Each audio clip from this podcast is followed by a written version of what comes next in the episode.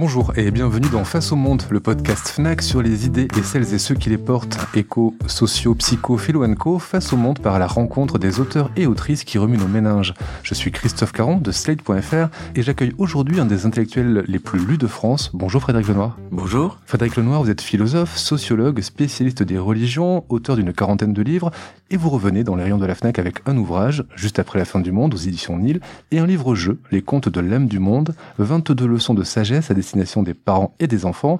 Et la sagesse, c'est au centre de ces deux publications.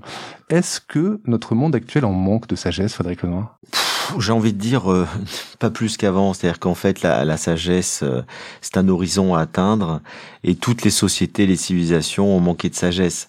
Et je dirais qu'il y avait peut-être beaucoup de religions dans le passé, mais peut-être pas beaucoup de sagesse, parce que les religions pouvaient conduire aussi au meurtre et, à toutes sortes de dérives fanatiques. Aujourd'hui, il n'y a plus beaucoup de religions, en tout cas en Occident et en Europe particulièrement, euh, mais on n'a pas beaucoup grandi en sagesse non plus. Donc je dirais que depuis les Grecs, on cherche la sagesse. Et euh, ce qui se passe quand même, c'est qu'il y a beaucoup de gens qui aujourd'hui sont en je dirais, en questionnement, sont en recherche. Et donc, on s'aperçoit l'intérêt, notamment pour les philosophes grecs, hein, la, réédition de tous les ouvrages d'Épicure, euh, de Platon, euh, des stoïciens, etc., montre qu'il y a un vrai intérêt. Euh, il y a un engouement pour le bouddhisme et les sagesses orientales. Et tout ça montre qu'on est dans une perte de repères assez généraux et qu'il y a une quête de... Les gens se disent comment vivre bien, comment être heureux, comment me réussir ma vie. Et c'est pas la même chose que réussir dans la vie. Hein. Réussir sa vie, c'est s'épanouir en tant qu'être humain et si possible en harmonie avec les autres et dans le monde dans lequel on est. Donc je crois qu'il y a une quête de sagesse qui est de plus en plus forte chez de nombreux individus. Mais après, encore une fois, la sagesse est un horizon, c'est-à-dire que euh, n'attendons pas, euh, effectivement, n'espérons pas forcément devenir sage, mais je pense que ça peut être une boussole euh, qui est utile. En tout cas, moi, c'est celle qui me qui me m'aimante depuis très longtemps parce que c'est une quête qui est importante pour moi. Et euh, je crois que vu qu'on voit notamment le nombre de livres qui parle de spiritualité, de sagesse euh, et le succès qu'il rencontre, c'est un, fait. Je pense à tous les livres, euh, pas seulement les miens, mais ceux de Christophe André, Mathieu Ricard, Alexandre Jolien, etc. C'est un signe, je dirais, euh, d'une quête contemporaine forte. Et justement, juste après la fin du monde, c'est une clé d'entrée sur le chemin de la sagesse. C'est aussi un roman initiatique qui prolonge votre précédent ouvrage, L'âme du monde. Dans L'âme du monde, vous racontiez comment sept sages, à la veille d'un cataclysme, s'étaient réunis dans un monastère tibétain pour transmettre à deux adolescents, Natina et Tenzin, les clés de la sagesse universelle. Et dans Juste après la fin du monde, en fait, on suit Natina qui met en pratique cet enseignement. Euh, vous avez choisi le format de la fiction plutôt que celui de l'essai. À qui avez-vous pensé en écrivant ce livre? Bah, en fait, euh, je fais les deux depuis longtemps. C'est-à-dire, j'ai une ligne d'essai, effectivement, qui sont des ouvrages de sociologie, de philosophie, et puis j'ai une ligne de fiction avec des, des romans et des contes. Et j'aime bien les pour par, transmettre certaines idées. Je trouve que le, le conte ou le roman euh, permet d'incarner à travers des personnages, euh, des histoires, des émotions. Et je trouve que ça permet de communiquer des idées euh, à un plus grand public, à un public plus large, parce que voilà, il y a plus d'affect, euh, c'est plus accessible. Et l'âme du monde, ça a été effectivement euh, un très grand succès parce que c'est une c'est une fiction dans lequel je développe toutes les, les clés de la sagesse universelle au-delà des, des, des dogmes et des cultures à travers une histoire qui est toute simple. Et donc là, j'ai eu envie de, de prolonger cette histoire. D'ailleurs, c'était en germe puisque l'âme du monde se termine par un cataclysme. On ne sait pas ce se passe. Et là, c'est dix ans après. D'ailleurs, je sors le livre à peu près dix ans après, euh, et on voit ce qui s'est passé dans cette humanité qui repart sur des nouvelles bases. Et je reprends les, deux héros qui ont grandi, hein, qui ont pris dix ans, d'adolescence sont devenus des jeunes adultes. Donc, euh, je m'adresse à tout un public euh, qui, encore une fois, voilà, est en quête. C'est la base, hein, qui est en quête de sagesse, de spiritualité, qui se pose des questions sur le sens de la vie, sur le monde dans lequel on est, sur les valeurs, et en même temps qui a besoin de rêver, de poésie de magie, et, pas simplement euh, de raisonnement euh, sec et aride. Mais vous avez euh, fait aussi un, livre-jeu tiré de l'âme du monde qui s'appelle euh, Les contes de l'âme du monde. Euh, ce sont donc 22, 22 leçons de sagesse qui sont sous forme de cartes et, de contes.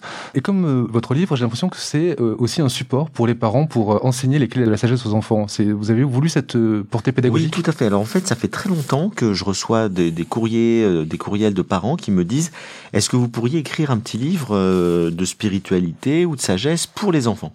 Et ça fait longtemps que je me dis c'est difficile à faire c'est difficile à faire parce qu'il faut quand vous avez des enfants de 6, 7, 8 ans, bah faut trouver le vocabulaire hein, qui, est, adapté. Euh, il faut que ce soit ludique. J'avais peur de quelque chose d'un peu froid, d'un peu euh, un peu austère. Hein. Un petit livre pour des enfants qui, commencent à peine à lire, c'est pas évident. Euh, bon, on lit le club des, enfin moi, mon épouse lisait le club des 5 aujourd'hui, il lit Harry Potter, mais disons qu'il faut que ce soit très accessible. Et du coup, j'étais toujours un peu en hésitation. Et puis c'est une illustratrice en fait, une dessinatrice qui m'a fait cette proposition. Elle m'a dit euh, qu'elle avait euh, donc euh, fait plein d'illustrations de, de, livres pour enfants. Elle m'a envoyé ces dessins qui sont extrêmement beaux. Enfin, moi j'étais très sensible à ce qui se dégage de ces dessins. Et elle m'a dit voilà, je vous propose qu'on fasse ensemble un jeu de cartes pour enfants. et ça pourrait être des cartes reliées à des enseignements de sagesse. Et j'ai trouvé l'idée formidable parce que du coup, on a le côté ludique. Un enfant, il tire une carte, après il regarde le numéro, il va dans le livret, il voit un compte et puis le compte amène un commentaire. Et, là, je trouve c'est formidable parce qu'on a le visuel, donc euh, l'imaginaire. Il va être attiré par un dessin. Et puis après, ce dessin, et c'est l'idée que j'ai eue, c'est de leur envoyer un des contes de l'âme du monde, puisque l'âme du monde, il y avait 22 contes universels qui sont des merveilleux contes de sagesse universelle. Donc euh, le dessin renvoie à une belle histoire. Et ensuite, je fais le commentaire plus intellectuel de l'histoire, qui permet de tirer une leçon de vie à partir de, de ce conte. Et donc, je crois que voilà, ça, ça, rend beaucoup plus accessible et ludique pour les enfants euh, cet enseignement de sagesse. On va continuer à parler de, juste après la fin du monde, mais je vous propose de faire une, petite pause avec euh, euh, les questions rituelles de face au monde qu'on pose à chaque fois à nos invités. Et voici la première, c'est si vous pouviez inviter trois personnages historiques ou célèbres pour dîner, qui choisiriez-vous d'inviter à votre table? Oh bah écoutez, j'ai écrit un livre qui s'appelle Socrate, Jésus, Bouddha, qui parce que un éditeur m'avait demandé il y a 15 ans quels sont vos trois maîtres de vie, enfin vos principaux maîtres de vie. Je m'étais dit ceux qui m'ont le plus influencé, c'est Socrate, Jésus, Bouddha. Donc euh, s'ils sont libres à dîner ensemble le même soir, ce sera avec plaisir. Alors justement, c'est euh, Jésus, Socrate et Bouddha. Euh, ça, m'amène à ma, question suivante. À titre personnel, moi, quand, je l'ai lu, étant de culture judéo-chrétienne, j'ai pas pu m'empêcher de relier Natina au personnage du Christ qui va de ville en ville et qui dispense des paraboles, des enseignements par paraboles.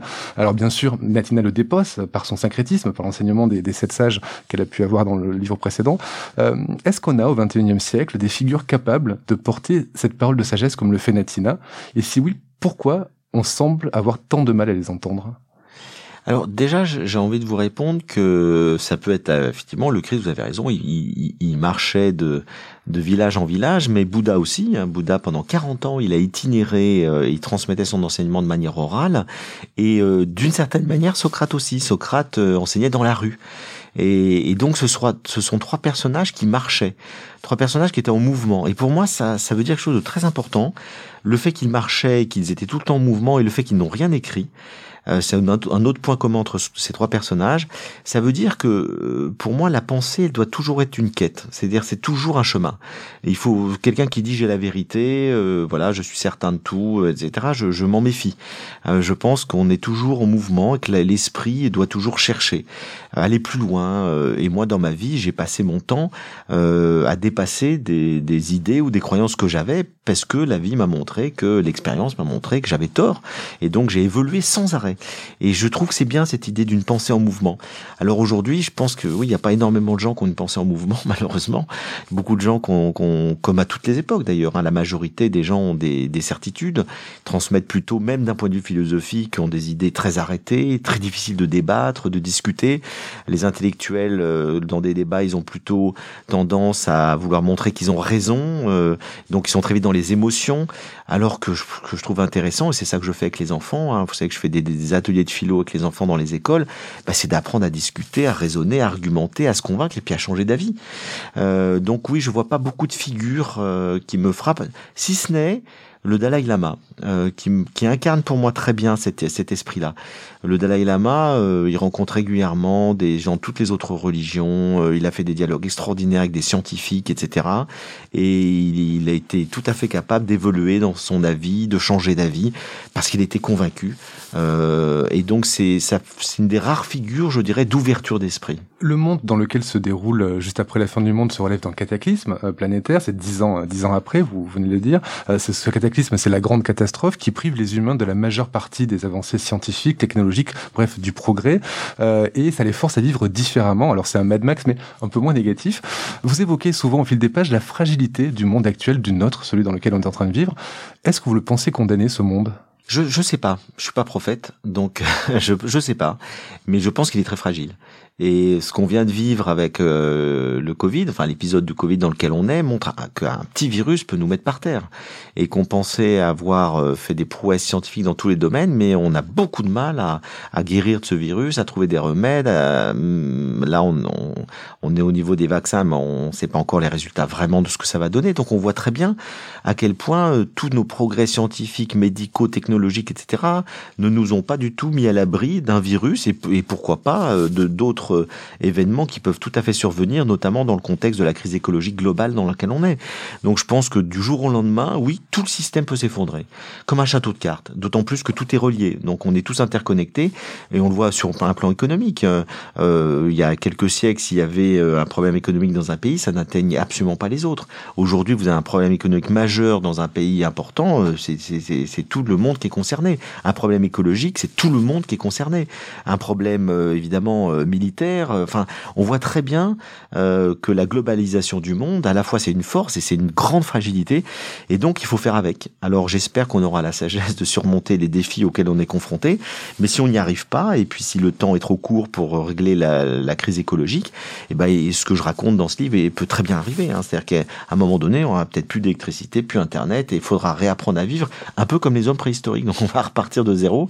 Et là, la question, c'est comment vivre sans technologie et, et sur quelle fonder nos vies, comment parfaire les recommettre les erreurs du passé. Et puis, euh, ce que j'essaie de montrer aussi, c'est qu'il n'y a pas que la matière. Euh, la technologie, c'est la maîtrise de la matière, mais il y a aussi la maîtrise de la conscience et de l'esprit. Et là, on s'en est pas beaucoup préoccupé. Et donc, ce que j'essaie d'apporter comme idée nouvelle dans ce livre, c'est que ben, l'être humain pourrait peut-être s'intéresser un peu plus à l'esprit et découvrir qu'on a des pouvoirs de l'esprit extraordinaires, que la conscience peut faire des choses incroyables, et que là, peut-être que je vous donne un seul exemple, hein, au lieu de communiquer par Internet et la technologie technologie euh, que nous a permis offert Internet, on pourra peut-être communiquer par la transmission de pensée. Pourquoi pas? Oui, les enfants dans, le livre sont très étonnés quand Natina leur raconte qu'avant, euh, on pouvait se téléphoner. Rien que le fait du, simple fait de pouvoir se téléphoner les étonne. Deuxième question rituelle de, Face au Monde. Euh, Frédéric Lenoir, quels sont les essais ou les auteurs qui vous ont permis de vous construire et de vous révéler intellectuellement? Si vous pouviez en citer deux ou trois. Alors comme j'ai déjà cité Socrate et du Bouddha, je vais pas radoter. donc je vais donner quelques autres auteurs qui m'ont beaucoup marqué. Bon, il y a Spinoza, c'est le philosophe qui m'a probablement avec Socrate le plus influencé. Euh, parce que c'est une, pour moi, c'est un génie absolu. C'est-à-dire que est, il est plus que moderne. Hein.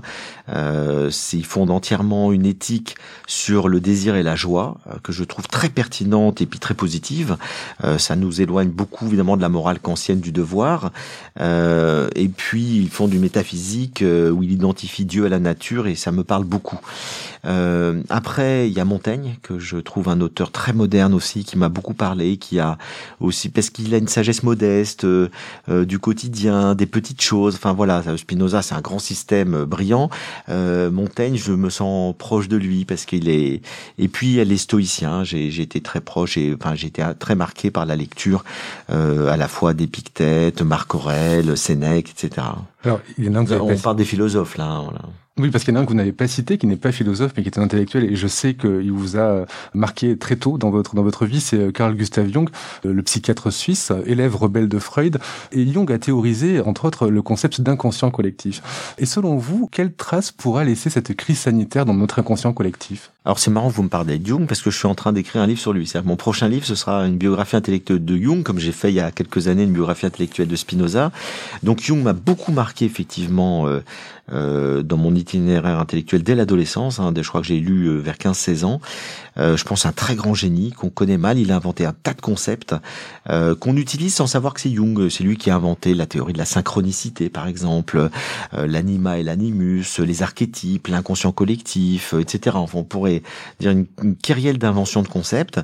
Et l'inconscient collectif, oui, c'est une, c'est la grande idée de Jung, c'est que au fond, pour Freud, on a tous un inconscient personnel, on refoule des, des choses qui, qui fait qu'on a un inconscient personnel. Jung dit oui, mais on a aussi un inconscient collectif c'est-à-dire qu'on est relié à tous les grands mythes de l'humanité, de notre culture, euh, de nos des croyances de nos ancêtres, etc. Et donc, euh, évidemment que chaque époque produit un inconscient collectif, et celui euh, de notre époque, on laissera certainement dans l'inconscient de nos enfants et de nos descendants des grandes peurs, hein, des grandes peurs liées à, effectivement bah, au Covid, à une épidémie, à la possibilité d'une destruction nucléaire. Ça a été les grandes grandes peurs des années euh, précédentes. Hein. Les années 60-70, ça a été les grandes peurs de, de, la catastrophe nucléaire. Et puis après, il y a eu un peu les grandes peurs du terrorisme. Maintenant, c'est les grandes peurs épidémiques. Donc on voit bien que chaque époque a ses grandes terreurs. Hein. Aujourd'hui, bon, ce sont celles-là. Euh, et donc je crois qu'on est, on est marqué par, euh, je dirais, ce mythe euh, qui est en même temps une réalité, mais c'est à la fois euh, un mythe, euh, d'une catastrophe collective qui peut survenir et effondrer la civilisation à tout moment. Et c'est pour ça que, étant pris aussi dans cet inconscient collectif, j'ai écrit juste après la fin du monde, puisque je voilà, je, crois que c'est un, des grands mythes de notre époque, cette, cette possibilité d'un effondrement de la civilisation à l'échelle planétaire. Pour finir, il y a un autre sujet que, que vous abordez dans le livre. Alors, vous êtes un ardent défenseur à titre personnel de la cause animale. Vous avez consacré des textes à ce sujet. Euh, c'est une thématique qu'on retrouve dans le livre euh, quand euh, Natina explique que pour survivre, il faut quand même respecter le vivant, qu'il soit végétal ou animal. Le bien-être animal, c'est un sujet qui a pris de l'ampleur dans le débat public et qui a poussé les politiques à s'en emparer.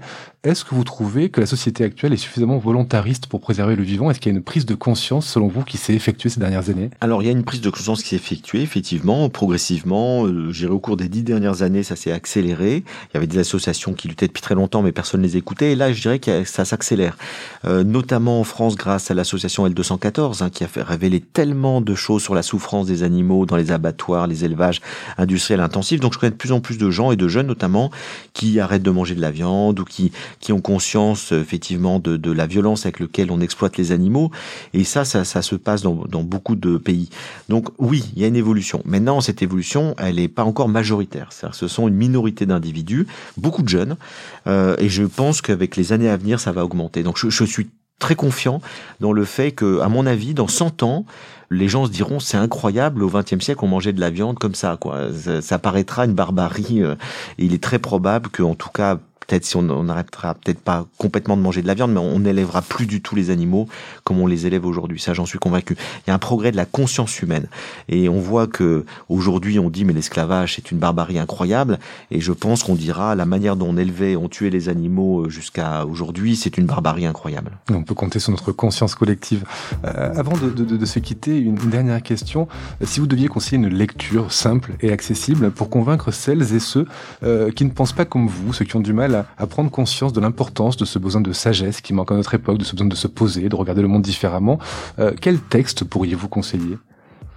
Alors, ce qui me vient à l'esprit, c'est pas une lecture, c'est un film. Je pense à Avatar de James Cameron, que beaucoup ont vu d'ailleurs. Et c'est un peu une parabole qu'a voulu faire James Cameron sur euh, deux mondes possibles en fait. Le monde dans lequel on est, ultra technologique, violent, guerrier, euh, on va conquérir une, planète pour exploiter ses ressources, etc. On voit très bien. Et puis d'un autre côté, il y a, effectivement euh, euh, Pandora, cette planète avec les gens qui vivent en harmonie, qui, qui ont développé des pouvoirs de l'esprit justement, hein, comme j'en parle dans mon livre juste après la fin du monde, qui communiquent par la pensée, qui vivent en harmonie avec tous les êtres vivants, qui sont dans une nature plus contemplative, c'est-à-dire qui respectent profondément leur environnement et qui vivent en lien avec euh, la nature et non pas en exploitant la nature. Et je trouve que euh, ce film donne une très très belle vision de ce que pourrait être le monde, hein, Pandora, si on arrêtait de vivre dans l'exploitation, la compétition, la frénésie, le consumérisme. Voilà, euh, ça me paraît très parlant. et pour ceux qui n'aiment pas lire, ils peuvent voir le film. C'est déjà ça. merci Frédéric Lenoir. Je rappelle vos deux ouvrages, Juste après la fin du monde et Les contes de l'âme du monde, 22 leçons de sagesse. Merci Frédéric Lenoir. Merci à vous. Vous venez d'écouter Face au Monde, un podcast FNAC produit par Slate.fr et présenté par Christophe Caron de Slate.fr. Découvrez les autres épisodes de Face au Monde sur le site laclaquefnac.com ou sur votre application de podcast préférée. Si vous avez aimé ce podcast, n'hésitez pas à nous le dire en commentaire, à nous laisser 5 étoiles et à le partager sur les réseaux sociaux.